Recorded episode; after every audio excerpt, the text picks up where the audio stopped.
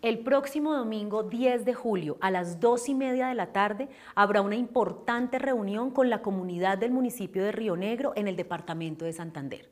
Esta reunión estará encabezada por el director general del INVIAS con su comitiva, así como el alcalde del municipio de Río Negro, la veeduría y toda la comunidad. La idea en esta reunión es mostrarle a este municipio y a su comunidad la importancia de las obras que se van a desarrollar a través del convenio hoy denominado Vías de la Cigarra. Este es el antiguo convenio 1113 de 2016, pero hoy cuenta con la inclusión de Findeter cumpliendo tres grandes funciones. La primera, la administración de los recursos que se obtienen del peaje de Lebrija y el peaje de Río Negro y sirven para financiar las obras.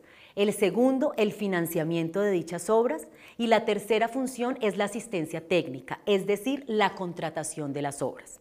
Es muy importante que la comunidad de Río Negro conozca de primera mano las obras a realizar en su municipio.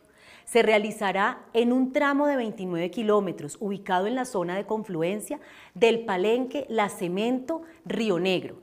En este tramo de 29 kilómetros se realizarán obras tan importantes como una segunda calzada entre el Cero y Río Negro, el parvial entre Puente Tierra y el Cero, retornos, puentes vehiculares, puentes peatonales, la gestión vial integral, otra segunda calzada de 4 kilómetros y la estabilización del sector Villas de San Ignacio.